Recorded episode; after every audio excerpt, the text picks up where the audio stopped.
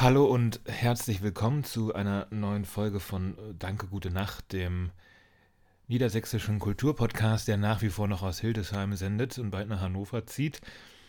Mm, das hat jetzt wieder ein bisschen gedauert, bis es hier auch weitergeht. Die Gründe sind nachvollziehbar. Es ist Krieg in Europa und ich äh, kann hier keine Expertise äh, leisten oder irgendwelche trostreichen Worte spenden. Dafür ist das, was passiert, zu schwer zu fassen. Die Geschehnisse sind komplex, die Welt ist im Tumult, man weiß gar nicht, was man auf Twitter alles teilen, anklicken, liken und was man sonst wie mit seiner Zeit machen soll, um das fassen zu können, was vor sich geht. Man hört massenhaft Podcasts, also News-Podcasts, aus denen man hofft, erlösende Nachrichten heraushören zu können oder gewisse Hoffnungsschimmer, dass der ganze Horror bald vorbei sein wird. Und ansonsten weiß man nicht so richtig, wohin mit sich und den eigenen Sorgen, darüber, dass in Europa Krieg herrscht und man ist sprachlos. Und ja, es bleibt einem nichts anderes übrig, als sich darüber mit anderen auszutauschen. Aber wie bereits gesagt, ich kann hier keine richtige Expertise anbieten oder die Dinge so wirklich äh, klug einordnen. Ich bin selber relativ platt davon mitunter und verfalle natürlich auch dem guten alten Doom-Scrolling-Phänomen, dass ich immer wieder Nachrichtenseiten aufrufe oder auch den Twitter-Feed aktualisiere, um dann doch unter der geballten Last an Informationen ein wenig, ja, zu kapitulieren. Und es ist wie immer im Leben, wenn schlimme Dinge passieren, die ein bisschen außerhalb der, des eigenen Einflussbereichs liegen, wo man wirklich nur wenig aktiv machen kann, dann kann man sich nur ablenken. Ablenkung ist nicht immer schlecht. Ablenkung kann was sehr Gutes sein. Ich sitze jetzt hier vom Mikrofon, bin noch unter den taufrischen Eindrücken des heutigen ESC-Vorentscheids. Eine ganz wunderbare Ablenkung, wie jedes Jahr.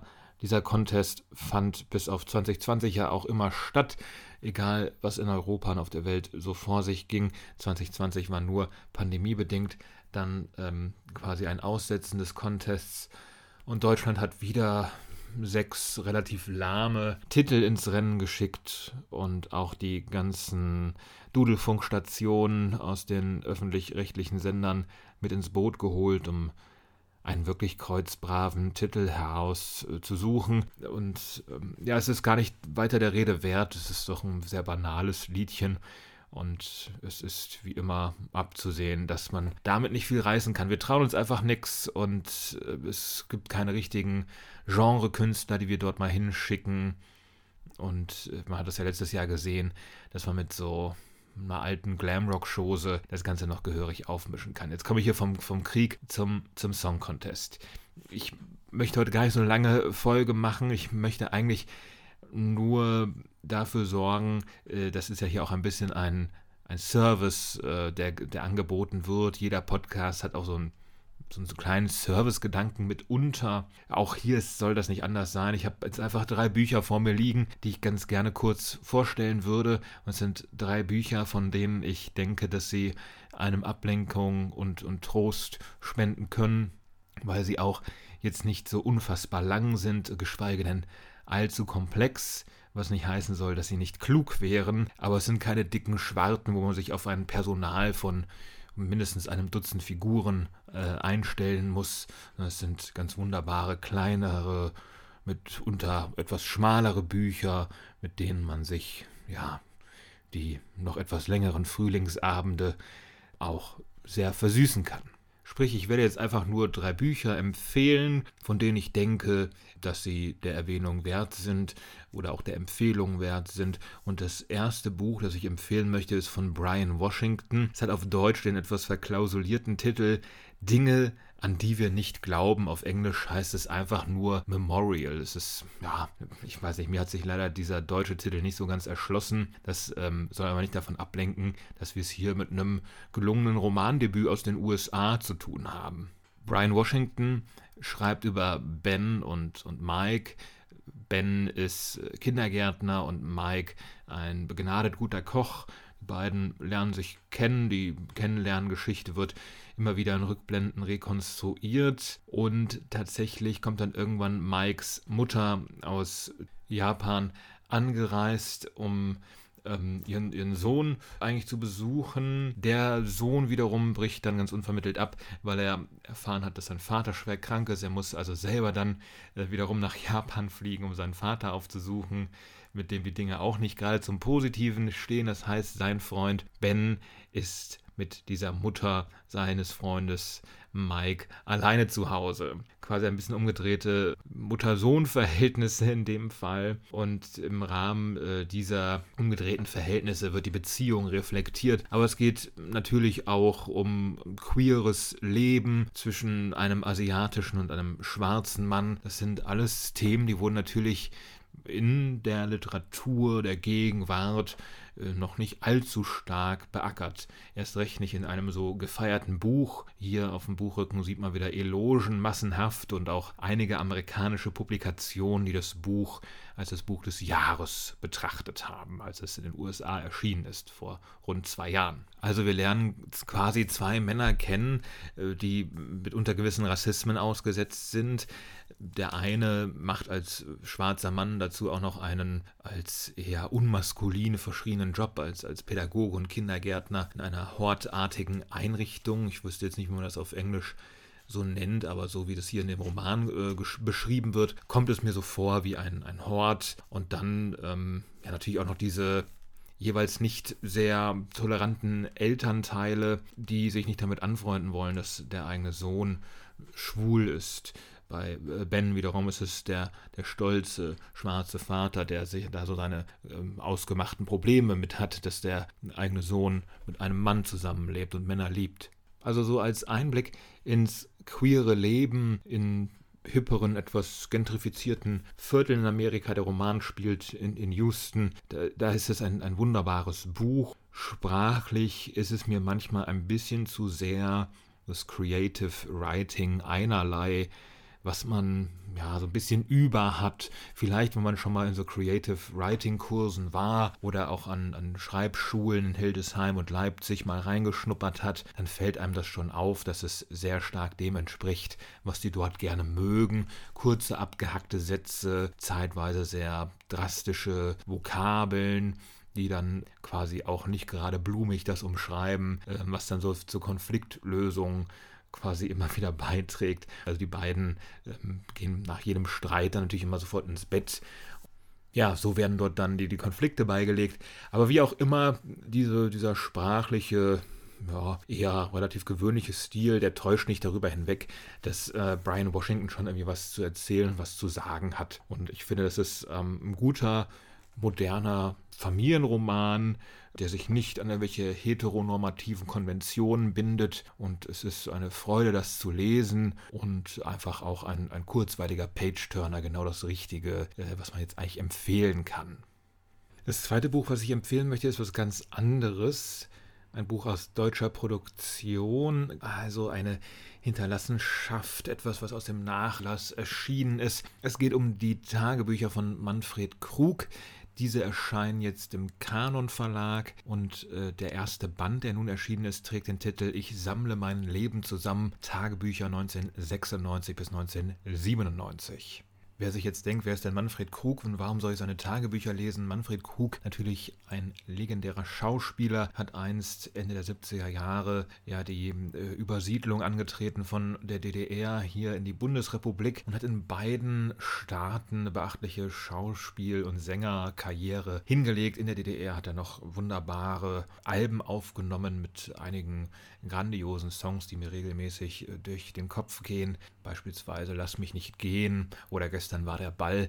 Das sind wirklich äh, für mich Meilensteine der deutschsprachigen Musikgeschichte, äh, also vor allem der, der Pop- und, und Jazz-Geschichte im deutschsprachigen. Da gibt es ja nicht allzu viel, was man äh, so überpositiv hervorheben könnte. Aber die ungemein witzigen, geistreichen Texte von Manfred Krug und dazu diese verspielten, wirklich guten Arrangements, das ist wirklich einmalig in, in der deutschen Musiklandschaft. Da gibt es nichts Vergleichbares für mich. In der Bundesrepublik wiederum, da hat sich Manfred Krug einen Namen gemacht mit Serien wie Auf Achse oder auch ab den 90ern als Tatortkommissar und in der Serie Liebling Kreuzberg, einer Anwaltsserie. Ja, das habe ich alles noch so am Rande in den 90ern mitbekommen. Auch seine Werbeauftritte für die Telekom oder für bestimmte andere Firmen.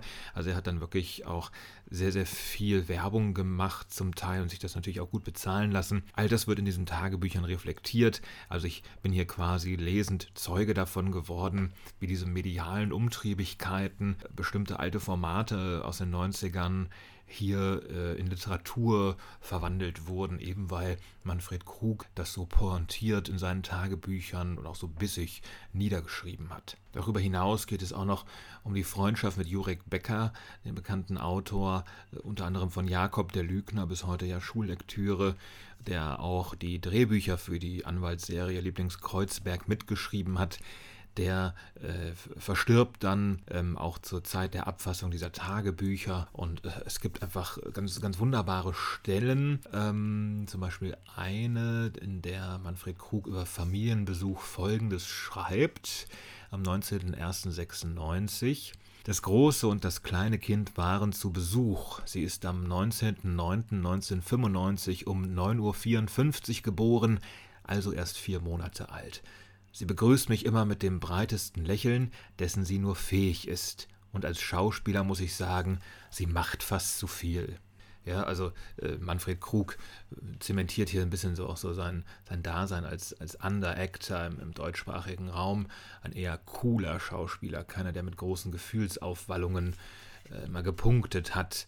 Äh, das sind ganz, ganz wunderbare kleine Beobachtungen, äh, die da äh, abgefasst werden. Oder aber auch den bereits äh, erwähnten Jurek Becker hält er nach dessen Tod am 1.4.97 fest.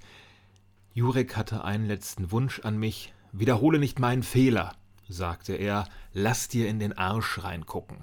Also Jurek Becker verstarb bekanntermaßen an Darmkrebs. Vielleicht hätte man da mit einer regelmäßigen Vorsorge irgendwie was, was retten können oder das Leben verlängern können. Ich weiß es nicht, möchte mir gar nicht anmaßen, das zu beurteilen.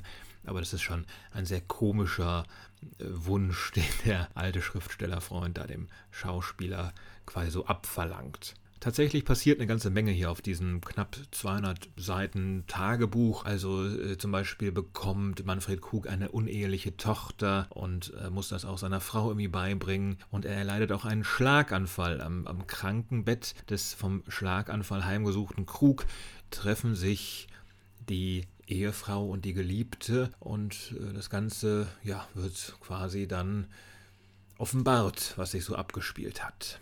Man hat auf jeden Fall eine Menge Spaß mit diesen Tagebüchern, es sind sehr, sehr schöne, geistreiche Beobachtungen und das ist Personal. Es wächst einem in dieser Kauzigkeit irgendwie auch ein bisschen ans Herz, vor allem Jurek Becker, diese Männerfreundschaft, die sehr herzlich daherkommt. Was ein bisschen nervt, ist so dieses äh, Herumreiten auf gewissen politischen Inkorrektheiten, auf die Manfred Krug sehr, sehr stark äh, einen bestimmten Wert gelegt hat.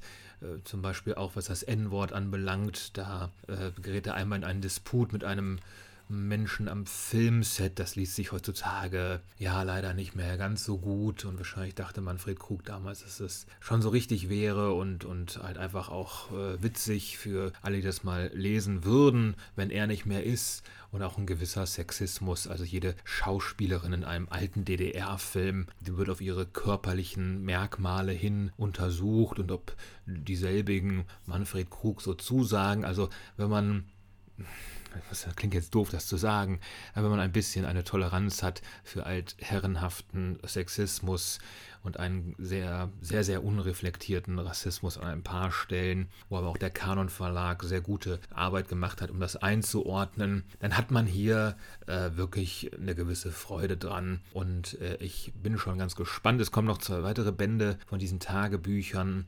Es war auch nie so ganz klar, ob die jemals veröffentlicht werden würden. Jetzt hat man sich mit den Hinterbliebenen von Manfred Krug darauf geeinigt, dass diese Tagebücher erscheinen dürfen. Manfred Krug ist im großen Promi-Sterbejahr 2016 von uns gegangen und hat uns diese Tagebücher hinterlassen. Ich freue mich, wie gesagt, auf die weiteren Bände. Das ist schon mal ein wunderbarer Auftakt, vor allem wenn man was über die frühe, ja, noch nicht so ganz so lang geeinte Bundesrepublik lernen und lesen möchte. Und äh, wie gesagt, es ist an vielen Stellen sehr, sehr witzig und sehr, sehr schön. kommen wir zum guten Schluss noch zu einem Buch von einer Autorin, die auch schon für den Deutschen Buchpreis nominiert war, Monika Helfer. Monika Helfer schreibt seit 2020 über ihre Bagage. Es sind mittlerweile drei Bücher schon geworden in gerade mal knapp zwei Jahren. Das erste Buch trug den Titel Die Bagage, das zweite Buch trug den Titel Fati und jetzt gibt es einen dritten Band aus diesem Familienprojekt. Und dieser dritte Band hat den schönen Titel Löwenherz. Im ersten Band hat Monika Helfer noch versucht, die, ähm, die, Wurzeln ihrer Familie zu erklären und aufzudecken, indem sie die Liebesgeschichte ihrer Eltern erzählt hat und wie sie quasi in die Welt gekommen ist und wie das alles hat so werden können, wie es dann war. Im zweiten Band ging es um den lesesüchtigen Vati, der sich irgendwann völlig eingegraben hat in seiner Bibliothek und aus der Lektüre kaum noch aufgeschaut hat und da schon fast ganz wirr wurde durchs viele Lesen, ein wirklich lesesüchtiger Mann. Und ja, jetzt hier in Löwenherz geht es um ihren Bruder Richard. Und Richard, das ist so ein richtiger Kauz, jemand mit sehr, sehr vielen Eigenarten, jemand, über den man sehr viel mutmaßen kann, aber den man vielleicht gar nicht so richtig verstehen kann, selbst wenn man ihm so nahe stand wie Monika Helfer selbst.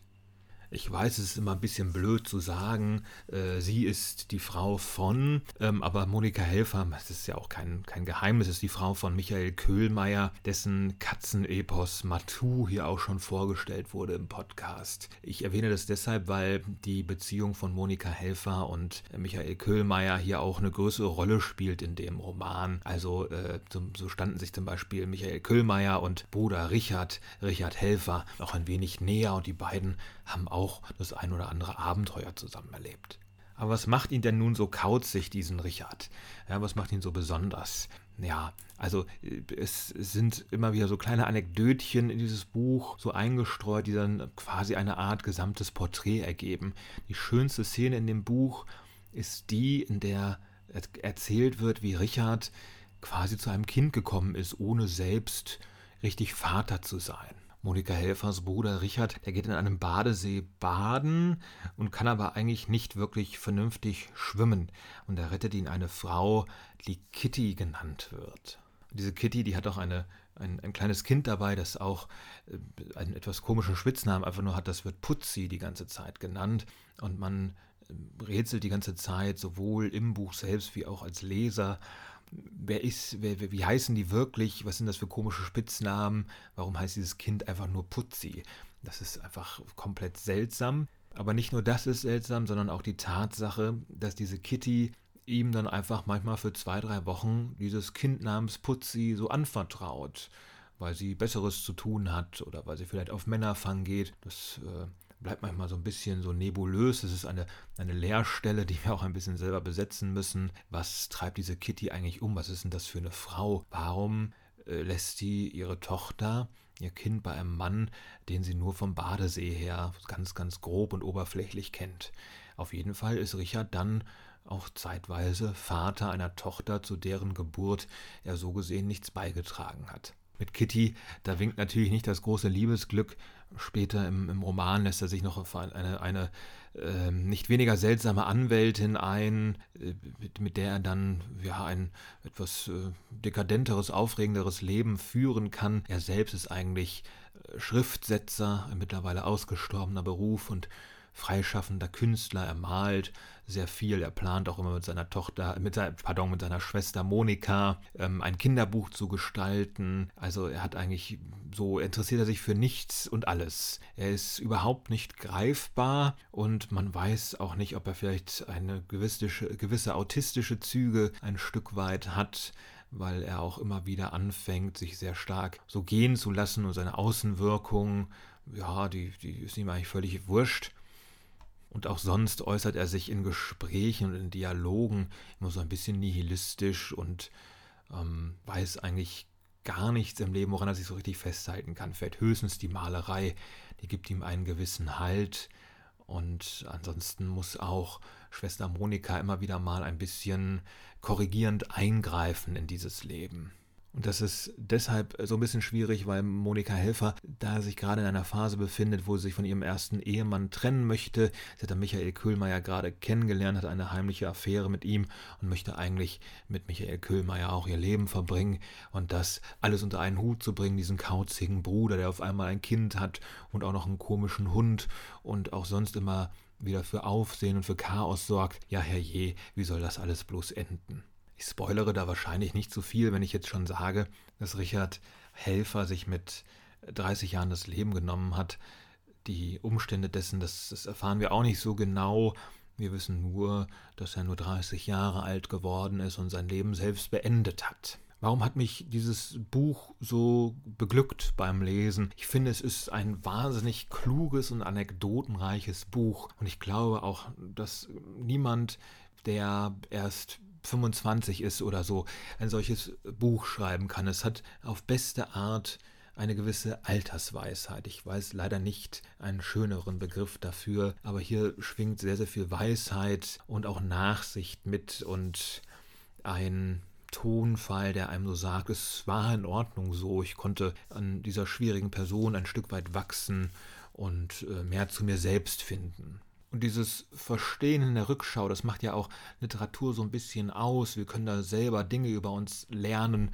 Und äh, jeder, der vielleicht auch gewisse kauzige Familienmitglieder hatte, die er nie so ganz verstanden hat, irgendwelche Onkels und Tanten, die immer seltsam anmuteten, für solche Leute, die sich schon immer gefragt haben, was ist eigentlich mit meinem komischen Onkel Willi, warum ist das so ein Kauz, äh, wie kann ich den besser verstehen? Vielleicht ist für genau solche Menschen dieses Buch von Monika Helfer. Es sind, wie gesagt, irrwitzige Geschichten da drin, die sich vielleicht genauso oder auch ein bisschen anders abgespielt haben könnten. Aber es ist so schön zu lesen, wie sie ihrem Bruder damit ein, ein Denkmal setzt.